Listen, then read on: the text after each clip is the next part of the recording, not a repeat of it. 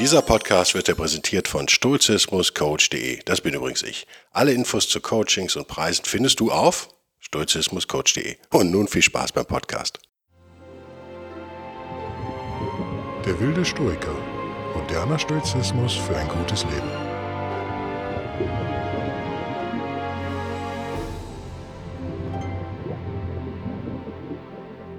Hallo, moin moin, herzlich willkommen zu einer neuen Ausgabe von Der wilde Stoiker. Mein Name ist Guido Bellberg.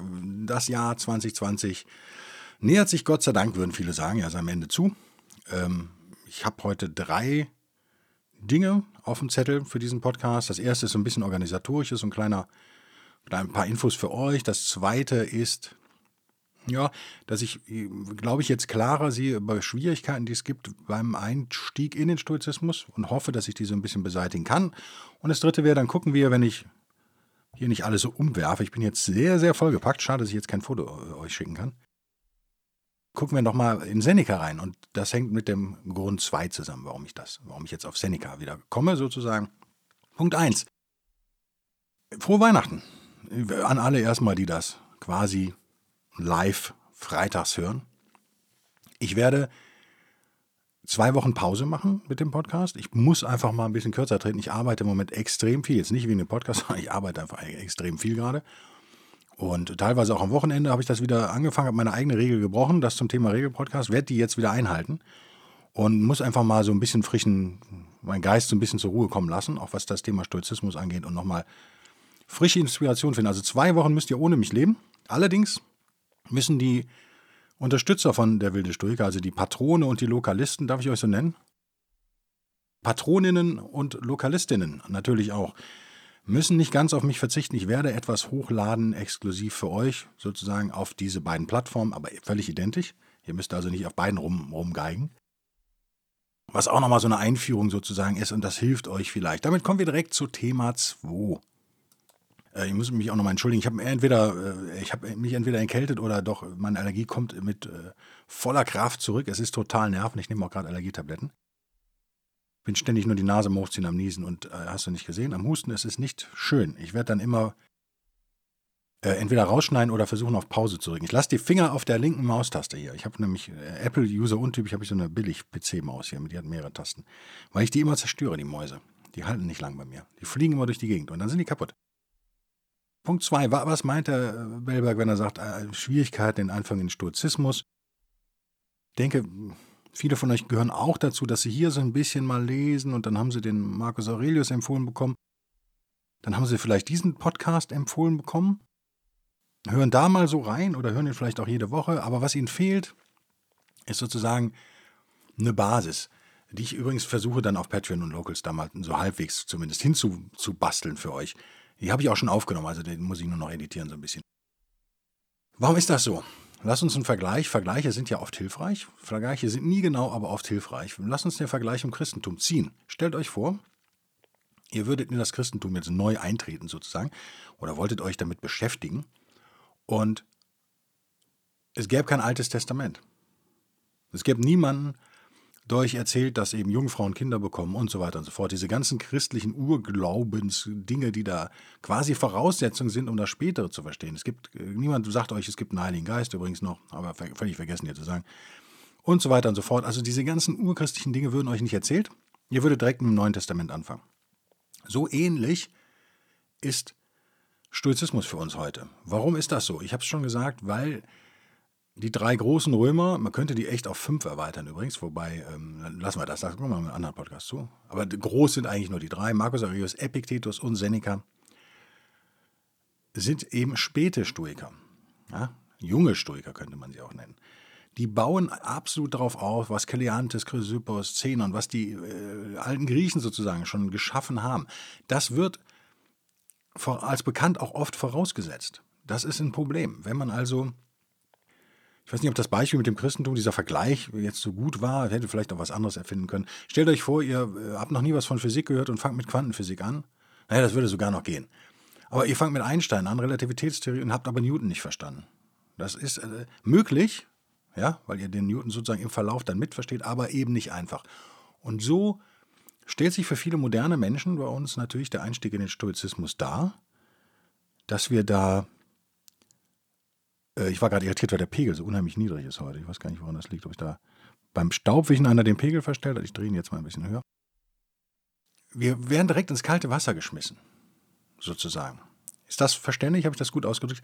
Es fehlt die Basis im Stoizismus. Warum ist das so? Weil da nicht viel erhalten geblieben ist, fast nichts erhalten geblieben ist. Aber das ist die schlechte Nachricht sozusagen. Äh, dazu kommen noch andere schlimme Nachrichten.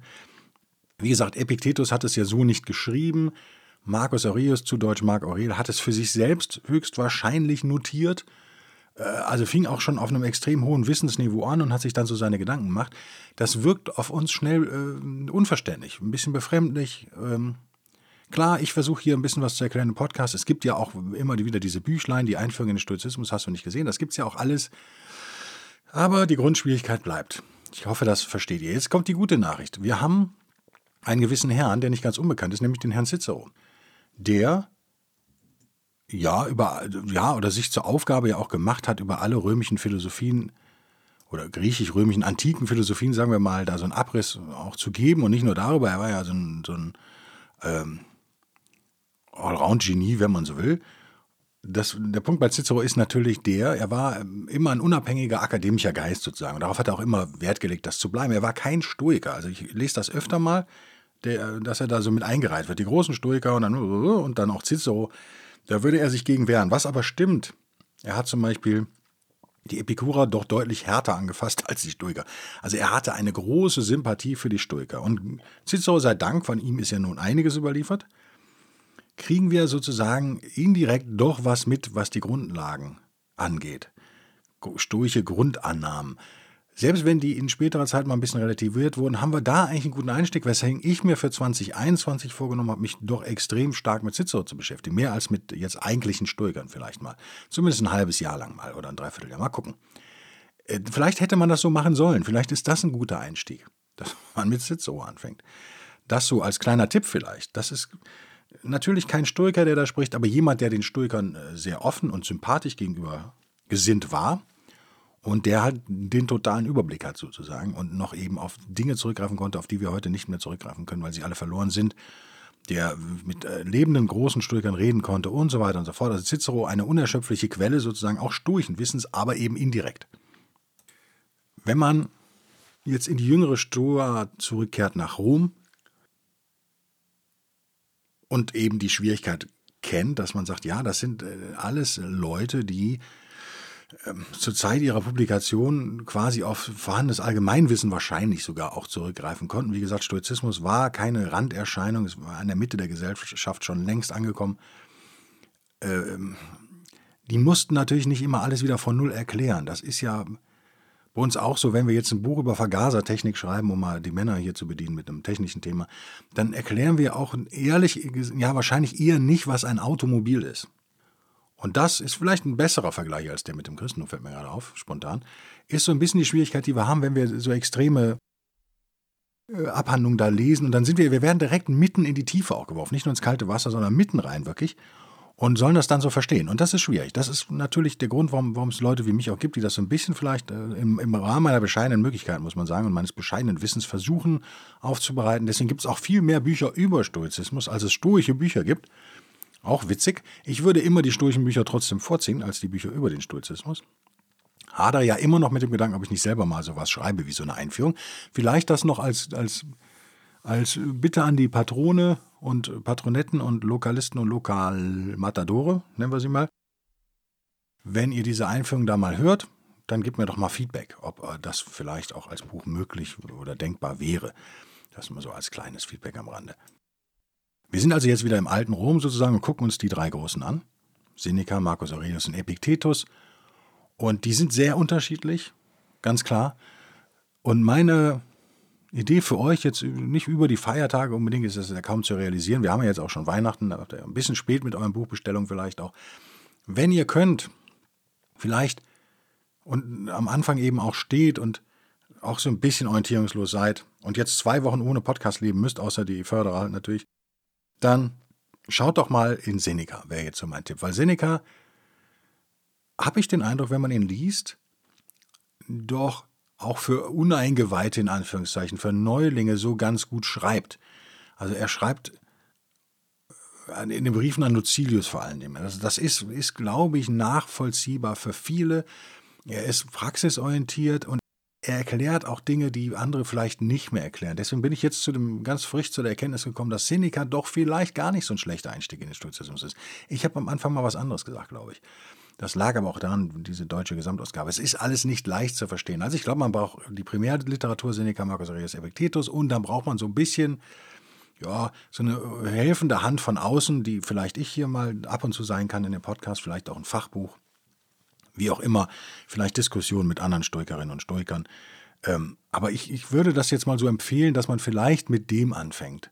Tatsächlich. Und ich würde dann auch ganz konkret empfehlen, dass man mit den Briefen an Lucilius anfängt, die natürlich ähm, ja voll sind mit philosophischen Weisheiten sozusagen, aber auch eben mit konkreten Handlungsanweisungen und so weiter und so fort. Weswegen wir gleich in den dritten Teil sehr früh heute in den dritten Teil dieses Podcasts springen und einmal reinschauen in die Briefe an Lucilius. Ich habe hier auch ein Zettelchen drin. Natürlich bin ich wie immer hervorragend vorbereitet und möchte vielleicht mitten reinspringen und ein bisschen was Unbekannteres hier mal aufbereiten und euch auch mal einfach vorlesen.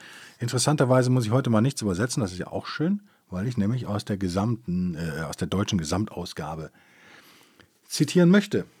So, ich habe ein Ding, ist mir nochmal aufgefallen. Er redet ja auch viel über den Nutzen der Philosophie, Seneca. Und er, in der deutschen Ausgabe wird oft das Wort Charakter verwendet. Und das ist eigentlich ganz schön, weil es noch so ein Appell an uns selber ist. Also ich sage ja oft, Tugend als höchstes Gut und seid moralisch, seid tugendhaft. Seneca macht es netter natürlich als ich, weil ich bin ja nicht so wahnsinnig nett. Im 16. Brief schon, also wir gehen da mitten rein sozusagen. Ich will eigentlich über den 17. sprechen, aber lass uns kurz in den 16. reingehen, ganz am Anfang.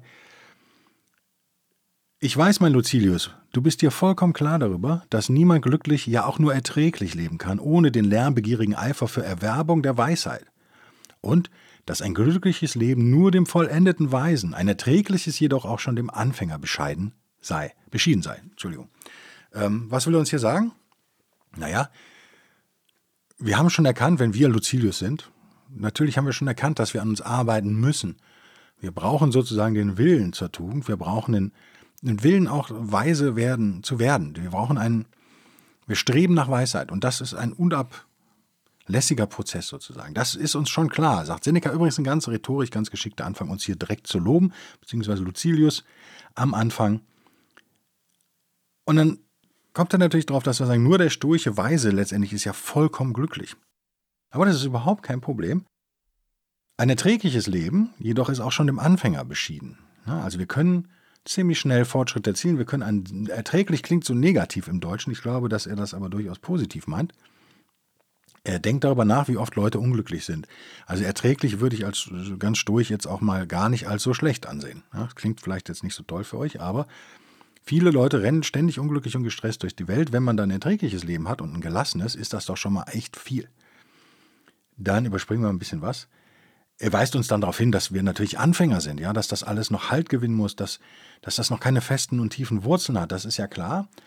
Ähm, es gilt beharrlich zu sein und dem unablässigen Streben den genügenden Nachdruck zu geben, bis der gute Wille zum guten Charakter gereift ist. Das fand ich eine interessante Formulierung. Er redet über den guten Willen, zum guten Charakter. Können wir auch abkürzen, das Gute, das Erste können wir weglassen und sagen, der Wille zum guten Charakter sozusagen, der muss erstmal wachsen. Also bevor unser Charakter stark ist und stabil ist und gut ist und tugendhaft ist, wird es vielleicht aber unsere Wille, äh, unser Wille. Und das ist vielleicht so ein Automatismus, der da auch, ja, glaube ich, habe es schon erwähnt, der dann einziehen kann, wenn man eben viel übt. Das ist wie wenn man anfängt, Gitarre zu spielen und man hat den, den Willen, irgendwie ein großer Rockstar zu werden oder zumindest ein sehr guter Gitarrist, dann ist man aber noch lange kein sehr guter Gitarrist. Aber derjenige, der den, den Willen dazu aber trotzdem äh, durch das tägliche Üben und äh, vielleicht auch Visualisieren dieses Ziels, diesen Willen selbst schon so stärkt,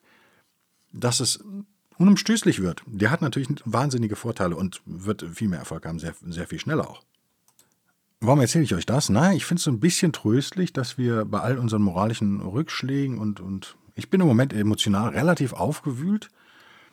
könnte man als Rückschlag deuten, also auch auf eine negative Art, weil ich einfach echt scheiß stressige Zeit hinter mir habe, sozusagen, und mir, mir, sich zwei große Ziele, auf die ich lange hingearbeitet habe und auch äh, Geld gespart habe, wahnsinnig Zeit investiert habe, die haben sich so ein bisschen zerschlagen, beziehungsweise ich habe eines davon habe ich äh, gecancelt und das zweite ist noch in Nähe sozusagen, aber er weiß sich als schwierig, ist auch völlig egal, worum es geht. Äh, ich sehe das mittlerweile anders. Ich versuche das stur, also zumindest was das erste, da habe ich wirklich ein Dreivierteljahr oder was, habe ich da Mails geschrieben und gesagt, so machen wir das und so. Und dann habe ich mir die Sache am Ende angeguckt. Endlich hat es dann mal geklappt, weil über Corona alles schwierig. Musste ich mich auch persönlich treffen mit Leuten und habe dann festgestellt, mh, hm, ja, das Ziel ist jetzt in greifbarer Nähe. Ich bräuchte jetzt nur Ja sagen, aber ich bin nicht total glücklich damit. Also ich kann nicht 100% Yay sagen und dann sage ich halt Nay sozusagen, um im Englischen zu bleiben. Ne? Und ähm, habe es dann äh, abgesagt. Und das ist eigentlich was, worauf ich dann eher stolz bin, weil, ja, wie soll man sagen, diese, im Anbetracht der großen Vorarbeit, die ich geleistet habe, wäre es ja viel leichter gewesen, Ja zu sagen und dabei so ein bisschen unwohl dann vielleicht und rumzulavieren und dann ja, so und ich habe gemerkt, darauf habe ich keine Lust mehr. Das ist mir zu anstrengend. Also wenn ich nicht aus vollem Herzen Ja sagen kann, sage ich doch tendenziell eher Nein. Und das ist was, was ich gerade so einübe, mal vielleicht auch als Anregung für euch. Vielleicht sagt der andere auch, ist eigentlich eine ganz geile Einstellung. Ist sicherlich nicht für jeden geeignet. Äh, es ist schwer, es ist extrem schwer, das anderen Leuten vernünftig zu verkaufen. Die denken echt, man ist völlig bescheuert, weil du erzählst mir seit einem halben Jahr, du willst das machen und jetzt hast du es dann doch nicht gemacht. So. Ja, aber ich habe halt Arbeit reingesteckt. Ich bin jetzt viel schlauer, was dieses Thema angeht. Ähm, so, ich hab, es war nicht umsonst und ich habe halt die Charakterstärke bewiesen, Nein zu sagen. Das, also so, das, ich glaube, es ist was, was, was ich dem Stoizismus schulde, auch diese Entschlossenheit sozusagen und diese Klarheit, die hätte ich, glaube ich, vor ein paar Jahren einfach so noch nicht gehabt. Ähm, jetzt bin ich ja ein bisschen vom Thema abgekommen, aber ihr wisst, worum es geht. Der Wille, das Gute zu tun und das Richtige zu tun, hat mir da schon geholfen, obwohl ich noch gar nicht. Also ich konnte eine weisere Entscheidung treffen, ohne weise zu sein, allein dadurch, dass ich den Willen hatte. Das habe ich jetzt hoffentlich irgendwie halbwegs rübergebracht, was Seneca uns hier, hier sagt. Ich finde es tröstlich. Vielleicht denkt ihr auch noch mal drüber nach, ob das Quatsch ist, was ich erzähle. Aber er geht so einen Schritt zurück von diesem Riesenanspruch. Okay, du sagst, du interessierst dich für Stoizismus, du musst jetzt sofort, sofort 100% tugendhaft sein und da, da, da, da, da. Und Seneca geht einen Riesenschritt zurück und sagt, ja, Wichtig ist, dass du jetzt erstmal an deinem Willen arbeitest, dass der nicht so schwankt ist, sondern dass der, der Wille immer fester in dir verankert wird. Der Wille zum Guten, der Wille zur Weisheit. Und dann kommt da der, der, die Weisheit quasi nicht von selbst, aber dann sind wir schon einen Riesenschritt weiter. Und das ist doch schon ein Erfolg. Äh, ich wollte zu Weihnachten was Positives sagen. Ich hoffe, das ist mir jetzt irgendwie gelungen, so halbwegs. Wir gehen weiter. Gehen direkt in, äh, gehen in den 20. Brief, da wollte ich ja eigentlich auch hin, der sich dann nennt die Aufgabe der praktischen Philosophie. Und er bittet Lucilius eindringlich. Ich bitte dich auf das Dringendste, dass du die Probe für deine Fortschritte nicht durch Rede und Schrift ablegst, sondern durch die Festigkeit deines Charakters und die Minderung deiner Begierden. Bestätige deine Werke durch die Tat. Das ist, das ist auch so ein Punkt. Messerscharf analysiert hier von Seneca, das ist was, wo, wozu wir natürlich neigen. Dass wir große Reden schwingen und tolle Worte formulieren, die mm, vielleicht dem anderen, unserem Gegenüber und, oder den anderen und auch vielleicht ein bisschen uns selbst so ein, so ein Bild vorspiegeln, wie tugendhaft wir sind und wie toll wir sind. Ähm, und das alles zählt nichts. Sehe ich auch so. Also am Ende zählt das, zählen zwei Dinge. Ich nehme das Buch nochmal in die Hand, damit wir auch hier wörtlich die Formulierung haben. Äh, die Festigkeit deines Charakters, sagt er wörtlich. Die Minderung deiner Begierden und deine Werke sollen durch die Tat bestätigt werden. Äh, die er, der erste und der dritte Punkt sind mir wichtig hier. Also die Festigung deines Charakters. Das ist ein Prozess. Es ist nicht eine Entscheidung, die wir jetzt so treffen und sagen, okay, wir sind jetzt Stoiker, wir haben so ein Buch gelesen, 18, 18 tolle Dinge, die du äh, erreichen kannst, wenn du dieses Buch für 5,99 Euro liest. Einmal sind Bestseller natürlich, Stoizismus für Kaninchen. So, das hast du gelesen und dann sagst du, ja, bin ich ja schon mal ganz gut im Thema. Und jetzt quatsche ich alle in meiner Umgebung darüber voll, wie geil ich in diesem Thema bin. So, salopp gesagt. Das ist ja auch schön, weil du natürlich einen Informationsvorsprung haben wirst, wenn du schon mal ein Buch gelesen hast oder sagen wir mal 20 Folgen dieses Podcast gehört hast oder einen englischsprachigen, wie auch immer, bist du natürlich in einem Informationsvorsprung drin. Und es ist ja auch gut, darüber zu reden. Ich bin der, der Erste, der sagt, ja, äh, überzeugt eure Mitmenschen auch, helft ihnen, es ist gut. Aber am Ende geht es doch um die Festigkeit deines Charakters und deine Traktaten. Das ist, glaube ich, hier ein entscheidender Punkt, weswegen Seneca das ja auch nennt, die praktische Philosophie. Ihr merkt, er ist nicht daran interessiert, an dieser Stelle rhetorisch zu gewinnen, sondern im Leben zu gewinnen. Na, das ist äh, im Übrigen ja auch viel wertvoller. Und er geht in der Folge, geht er relativ ausführlich auf, auf um, ja, äh, Wirrungen ein, die viele Philosophen, die Philosophen, viele Philosophen unterliegen sozusagen, Moden, äh, über Kleidung, äh, das Hauswesen und so weiter und so fort. Also die Extreme, die natürlich einige Philosophen da auch eingenommen haben. Also muss dann ganz arm sein oder also ganz reich sein oder so. Und wie so oft liegt die Wahrheit natürlich in der Mitte, da würde ich Seneca absolut zustimmen. Äh, mir ist wichtig, auch dieser Show-Aspekt, der da drin ist, den werdet ihr immer wieder bei euch selber auch entdecken. Das ist menschlich, dass wir so ein bisschen angeben wollen, auch gerade wenn wir Männer sind natürlich. Die Frauen sich da eher zurückhalten, wahrscheinlich genetisch, chemisch äh, bedingt, wie auch immer und das auf andere Art tun, holen sich die Männer natürlich Bestätigung auch darüber, indem sie reden, schwingen und dann vielleicht auch von Frauen Bestätigung wollen.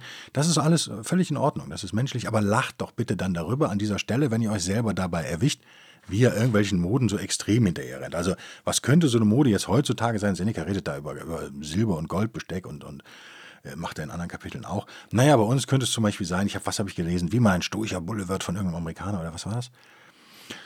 Ja, wo er dann so extreme Auswander äh, Ausdauerwanderung macht. Am Tag so 30, 40, 50 Kilometer, hast du nicht gesehen.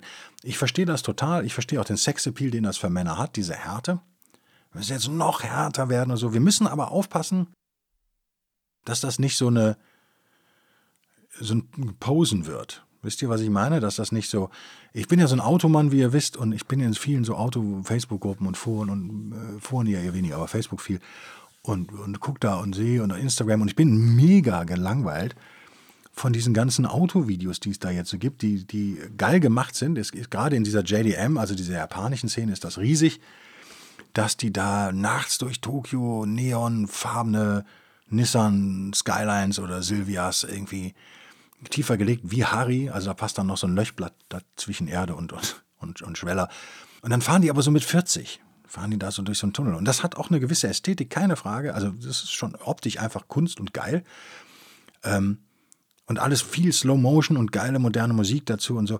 Aber es ist immer das Gleiche. Und es ist am Ende ist es doch reines Gepose. Dann fehlt mir doch der Schnitt dann zu einem harten Drift oder so. Oder meinetwegen einem Rennen oder so. Also irgendwann muss man auch mal zur Potte kommen. Es reicht halt nicht, wenn man sich jetzt nur die Unterarme tätowiert und irgendwie einen coolen Anzug anzieht darüber oder so, sodass es noch so ein bisschen rauskommt. Ihr wisst, was ich meine. Ich sehe das in der Autoszene, ist das gerade extrem. Ich weiß nicht, ob das mit den Fahrverboten zusammenhängt, die es überall gibt und den großen Strafen, dass es Freiheit jetzt äh, nur noch da gibt in der im Posen und in der Optik. Ich befürchte, dass es auch auf Instagram und so weiter, also Social Media vor allen Dingen zurückzuführen ist, dass Performance und echtes Fahren oder so eher in, in, gewissen Szenen, sagen wir mal, sekundär sind, sondern da muss das Motorrad, der Coffee Racer, äh, Cafe Racer muss, ähm, muss, da muss all jedes Detail stimmen und dann äh, so. Und das ist, äh, ja, das wird schnell. Meine Frau sagt da immer ein böses Wort, also sie mag keine eitlen Männer, sagt sie immer. Also bei Männern ist das irgendwie auch keine Zier, finde ich. Jetzt sagen wir es mal ganz neutral so. Wenn das so überhand nimmt, dass da an jedem wir sind, aber wir sind alle anfällig dafür. So, und das ist, war damals nicht anders im alten Rom. Wenn der Philosophie da gerade Mode war und eine, äh, der Stoizismus wird ja oft mit Beschränkungen in, in Zusammenhang gebracht, was so auch manchmal stimmt, manchmal nicht, dann ist es, kommt man da schnell in so eine, in so eine Mode rein. Dann ist man so ein Poser. Und davor warnt uns Seneca. Also ihr merkt, da hat sich eigentlich nichts geändert. Ne? Damals waren es Autos, äh, heute sind es Autos, damals war es halt das Essbesteck oder das Schwert, was irgendwie mit Gold verziert war. Oder eben die totale Armut mit völlig verdreckter Kleidung, in der Tonne leben, Diogenes, ihr kennt's. Äh, darüber macht sich Seneca so ein bisschen lustig, finde ich ganz gut, kann ich nachvollziehen. Und natürlich ist Seneca keinesfalls naiv und er äh, sagt dann auch, dass man natürlich in der Armut auch erkennt, wer die wahren Freunde sind, zum Beispiel. Und ähm, nochmal hier ein kleines Zitat: Muss man aber die Armut nicht alleine schon, äh, fange ich nochmal an, muss man aber die Armut nicht schon alleine um deswillen lieb haben, weil sie einem zeigt, von wem man geliebt wird. Oh, wann wird der Tag kommen, wo niemand mehr dir zu Ehren eine Unwahrheit sagt? Also, das ist ein Argument, ne? Dass die Armut uns zeigt, wer unsere wahren Freunde sind.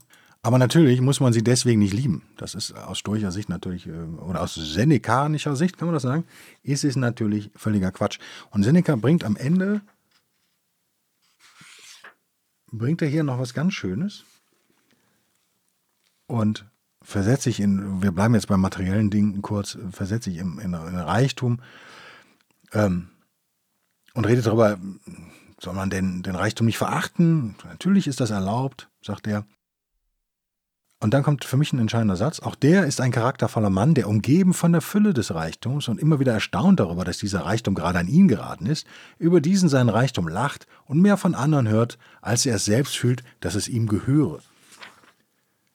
Es will etwas heißen, mit dem Reichtum gleichsam vermählt zu sein, ohne doch seinem Einfluss zu unterliegen. Der ist groß, der inmitten des Reichtums arm ist. Ah, versteht ihr, oder? Ist so ein bisschen, ich fand es ein sehr schönes Bild das Leben so als eine Art Traum. Kennt ihr das, dass ihr manchmal so irgendwie auf euer Leben schaut und dann sind vielleicht gute Sachen passiert? In dem Fall ist es Reichtum, es könnte aber auch irgendwas anderes sein. Und man lacht da irgendwie so drüber und sagt, ja, wie. Also ist eine Charakterfrage. Es gibt auch Leute, die sagen, ja, eigentlich habe ich das nicht verdient. Ja, gerade wenn man aus der Arbeiterklasse kommt wie ich, ist das ein Problem für viele.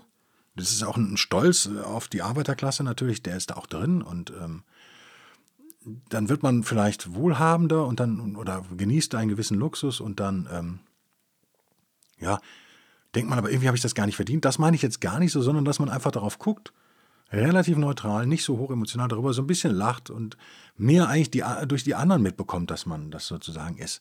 Heißt das, dass man, Seneca selbst war ja reich, unter uns ein sehr wohlhabender Mann. Kein Wunder, dass er immer wieder schreibt, dass Reichtum nichts Verwer Verwerfliches ist. Ich habe das Problem nicht oder noch nicht. Ähm, es ist auch nicht mein Streben, reich zu werden. Das ist halt, ich halte das für ein schlechtes Lebensziel tatsächlich. Nicht moralisch schlecht, ich halte es einfach für äh, nicht zielführend. Ich, ich, glaube, dass Leute da was vertauschen. Also Glück ist eigentlich das Lebensziel für mich. Ich möchte glücklich werden. Und dazu gehört auch ein gewisses Maß an, an, äh, an, an Geld und, und materiellen Dingen wahrscheinlich und Gütern. Aber was Seneca immer wieder auch hier betont, ist natürlich, dass wir, ich glaube es jetzt zu, dass wir auch so ein bisschen amüsiert darüber vielleicht sind und dass wir es schaffen, inmitten dieses Reichtums arm zu bleiben. Das ist wahrscheinlich die, der entscheidende Punkt. Wir ändern uns da charakterlich nicht, hoffentlich, wenn wir gefestigte Leute sind. Und das ist so ein bisschen, so eine, ich hoffe, versöhnliche Jahresend-Weihnachtsbotschaft im Corona-Jahr 2020 auf der Schwelle zu 2021, was hoffentlich nicht sagen wird, hold my beer zu, zum Jahr 2020 und dann nochmal mehr Gas gibt, sondern vielleicht netter zu uns ist. Wir sind nicht unsere Armut und wir sind nicht unser Reichtum. Und wir sind aber vor allem auch keine Poser. Wir rennen keine Mode hinterher. Und auch wenn es eine philosophische Mode ist, die sich dann natürlich intellektuell besser verkaufen lässt als ein Ed Hardy-T-Shirt. Gibt es die überhaupt noch? Ich hoffe nicht. Furchtbar. Aber ähm, ihr wisst, was ich meine. Man, man nimmt es so hin, ja, man nimmt die Armut aber auch hin, ohne dass, dass, dass man aber auf sie stolz ist. Und man nimmt den Reichtum halt in, auch ohne, dass man darauf stolz ist. Man, man schaut sich das an und irgendwie ist es so ein bisschen fast schon so, als würde es jemand anderem passieren. Das ist, äh, lese ich aus diesem Bild jedenfalls, was er da für uns sprachlich malt, lese ich das so ein bisschen heraus. Und wir bleiben quasi der gleiche. Wir bleiben, wir, wir haben unseren Willen gefestigt, den Willen zur Weisheit, den Willen zur Tugend. Und das ist unser Ziel und das ist unser, unser Streben. Und davon lassen wir uns nicht abbringen, egal was da noch passiert, dass der Weg nicht ein gerader sein wird, ist, glaube ich, klar im menschlichen Leben. Wir werden Umwege gehen, wir werden Schwierigkeiten haben, wir werden manchmal wieder zurückgehen müssen. Manchmal werden wir auch eine Abkürzung finden. Das ist natürlich auch äh, was, was Seneca mal schön gesagt hat. Ich habe es nur gerade nicht vorgelesen, das würde ich zitieren. Schön gesagt, ich habe es auf Englisch irgendwo, aber. Ähm, äh, zur Philosophie selbst.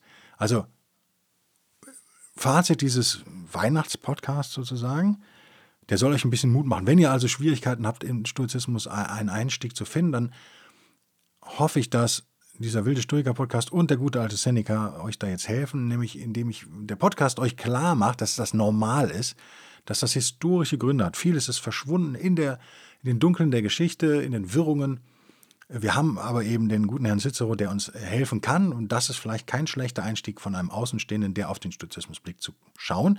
Wenn ihr sagt, ich will mit Primärliteratur da irgendwie fortfahren, kann ich euch die Briefe an Lucilius ans Herz legen. Ich habe wenig Bücher, in denen ich so viel unterstrichen habe wie in denen. Die kosten nicht die Welt, die gibt es überall, auch in Sparausgaben, glaube ich. Und sonst was äh, gibt es auch in der englischsprachigen Gesamtausgabe und der deutschen, weil Seneca, wie ihr merkt, da quasi wie zu einem Schüler natürlich spricht und damit auch zu uns spricht, weil wir sind Schüler, wir sind Anfänger, wir sind Neulinge.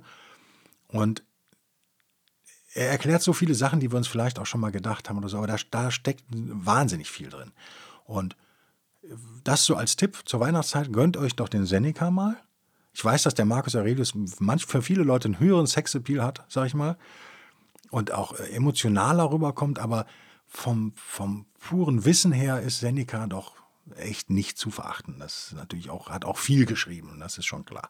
Also, das ist das eine. Und das zweite, was Seneca euch mitgibt, ist, äh, arbeitet erstmal an eurem Willen zur Charakterstärke, an dem Willen zur Weisheit, an dem Willen zur Tugend.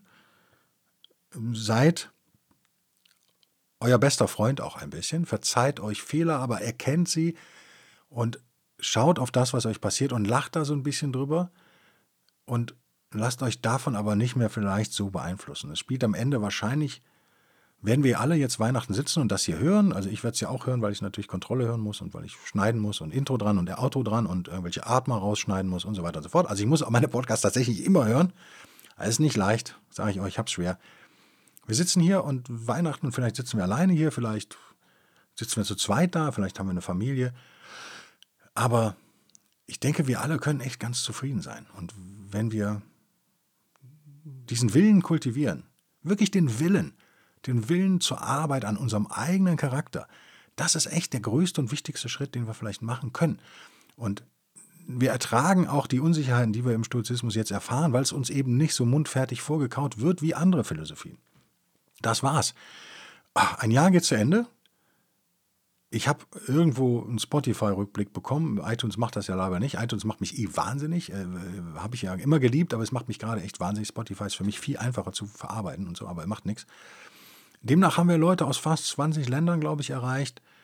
Ähm, mit dem Podcast. Der wilde Stücke hat jede Woche eigentlich neue Hörer. Also es wächst echt ganz organisch, wie ich da als alter Werber immer schön sage. Das ist eben nichts, wo ich mir einen Promi einlade, ja, ich habe jetzt im ersten Podcast, habe ich dann, was weiß ich, Helge Schneider oder sowas, oder äh, wie heißt der, der in der ARD, den Dieter Nuhr, den ich ja auch irgendwie schätze, obwohl ich kein Fernsehen gucke, aber was ich von mir bekommen habe, ist das schon ein cleverer Kopf. Ähm, wenn ich so einen hätte, hätte ich natürlich über Nacht dann 200.000 Zuhörer, ne, dann wird das wieder abfallen und so. Ähm, nein, das sind Leute, die sich wirklich fürs Thema interessieren. Ihr seid diese Leute, du bist dieser Mensch sozusagen, du, liebe Zuhörerinnen und liebe Zuhörer das macht mich echt glücklich, dass das so echt natürlich wächst und nicht gehypt ist. Ich habe noch gar keine Pressearbeit so richtig gemacht. Ich habe, glaube ich, schon zwei Pressemitteilungen rausgeschickt, da ist aber nichts draus, draus geworden. Und ich sollte doch eigentlich ganz gut vernetzt sein im Journalismus. Ihr seht, die Kollegen helfen mir da kein bisschen. Und das ist auch okay. Und ich kriege echt Unterstützung äh, von euch in monetärer Form über Patreon und Locals und aber auch über Einmalzahlungen. Und ich kriege eigentlich jede Woche mal mindestens eine E-Mail, in der steht, Mensch, oder eine, jetzt hatte ich auch eine Instagram-Nachricht, ne? Nochmal Nachricht. Nachsicht bitte, wenn ich nicht sofort reagiere. Ich bin Instagram-Loser. Facebook-Nachrichten genau das gleiche. Da gibt es eine neue App übrigens. Vielleicht schaffe ich es jetzt mal auch euch wirklich zu antworten regelmäßig. Nicht erst nach fünf Wochen. Äh, ich freue mich aber darüber, über jede dieser Nachrichten und die sagen mir immer, das ist so geil, was du machst, ich habe dich gerade entdeckt, bla bla bla. Super. Das baut mich auch extrem auf. Äh, keep it coming, würde ich auf Englisch jetzt mal sagen. Ich wünsche euch allen ob äh, Stoiker, Atheist, Agnostiker, Naturalist, Christ, was auch immer ihr seid, solange ihr keine Epikurer seid. kleiner, ich habe kein Problem mit Epikur, kleiner Scherz. Ich kenne mich überhaupt nicht aus mit dem Epikuranismus. Wer immer ihr seid, was immer ihr seid, wo immer ihr seid und wie reich ihr auch immer seid oder wie arm ihr auch gerade seid, das ist ja auch eine, vielleicht eine Lehre im Leben, die man auch mal durchlaufen muss, wünsche ich euch, dass ihr neue Kraft schöpft über Weihnachten so ein bisschen runterkommt, vielleicht die Arbeit ein bisschen zurückfahrt, wenn es geht, mal ein paar Tage gar nicht arbeitet. Social Media vielleicht mal zurückfahrt, Fernseher auslasst, ja, nur geile Filme kaufen. Natürlich, wie heißt dieser Film, den man immer schauen muss mit den Griswolds? Den muss man Weihnachten schauen. Schöne Bescherung oder wie heißt der auf Deutsch? Die Griswolds Weihnachtsauf, den müsst ihr gucken mit Chevy Chase. Natürlich muss man den gucken Weihnachten. Das ist ein Muss. Ähm, dann kommt schon bald Silvester und dann geht es auch schon bald wieder weiter mit dem wilden Stoiker. Es sind ja nur zwei Wochen Pause die Supporter hören bitte einmal auf Locals und Patreon rein. Wenn ihr Anregungen habt für Themen, bitte auch schicken, auch zwischen den Jahren gerne schicken. Ich lese halt nicht jeden Tag Mails, aber dann schon regelmäßig. Und bin dafür echt dankbar, wenn ich so Fallbeispiele, hatten wir ja letztens aus Berlin einige, weil die Berliner mir da sehr fleißig Sachen geschickt haben. Stimmt also nicht, dass Berliner faul sind, haben wir jetzt auch gelernt. Dann ist das geil für mich auch. Ja, also wir machen, das ist ein Teil dieser Gemeinschaft, die ich versuche hier aufzubauen, so blöd das immer klingt. Ähm, weil hier redet ja meistens nur einer, nämlich ich, und natürlich unterstützt ihr mich und ich euch eben nicht, zumindest nicht monetär. Ich, äh, monetär. ich hoffe, dass ich euch aber irgendwie mit eurer charakterlichen Entwicklung unterstütze. Und das hoffe ich aber doch schwer, denn das ist ähm, der Grund, warum ich mich so über eure E-Mails und so freue. Das ist, dass ich das Gefühl habe, ich mache mal was Sinnvolles im Leben. So blöd das, das ist mein Lohn sozusagen, dass es wirklich Leuten hilft. Und wenn es von tausend Hörern immer nur einer ist jede Woche, der sagt, Mensch, mir hat mir das echt geholfen in meiner Situation, dann, ist, dann bedeutet mir das viel. Und da müsst ihr mir aber auch mitteilen, damit sonst kriege ich es nicht mit. Ich bin da echt dankbar für. Und lasst uns alle dankbar irgendwie dieses Jahr abschließen, bei allen Schwierigkeiten, die es hatte. Ich hoffe, euch geht es echt gut. Und lasst uns, egal was kommt, ganz durch nach, nach vorne blicken in das schöne Jahr 2021, das hoffentlich genauso geil wird. Viele werden sagen, vielleicht geiler wird. Und ja, wir sehen uns dann. Bis denn dann. Tschüss.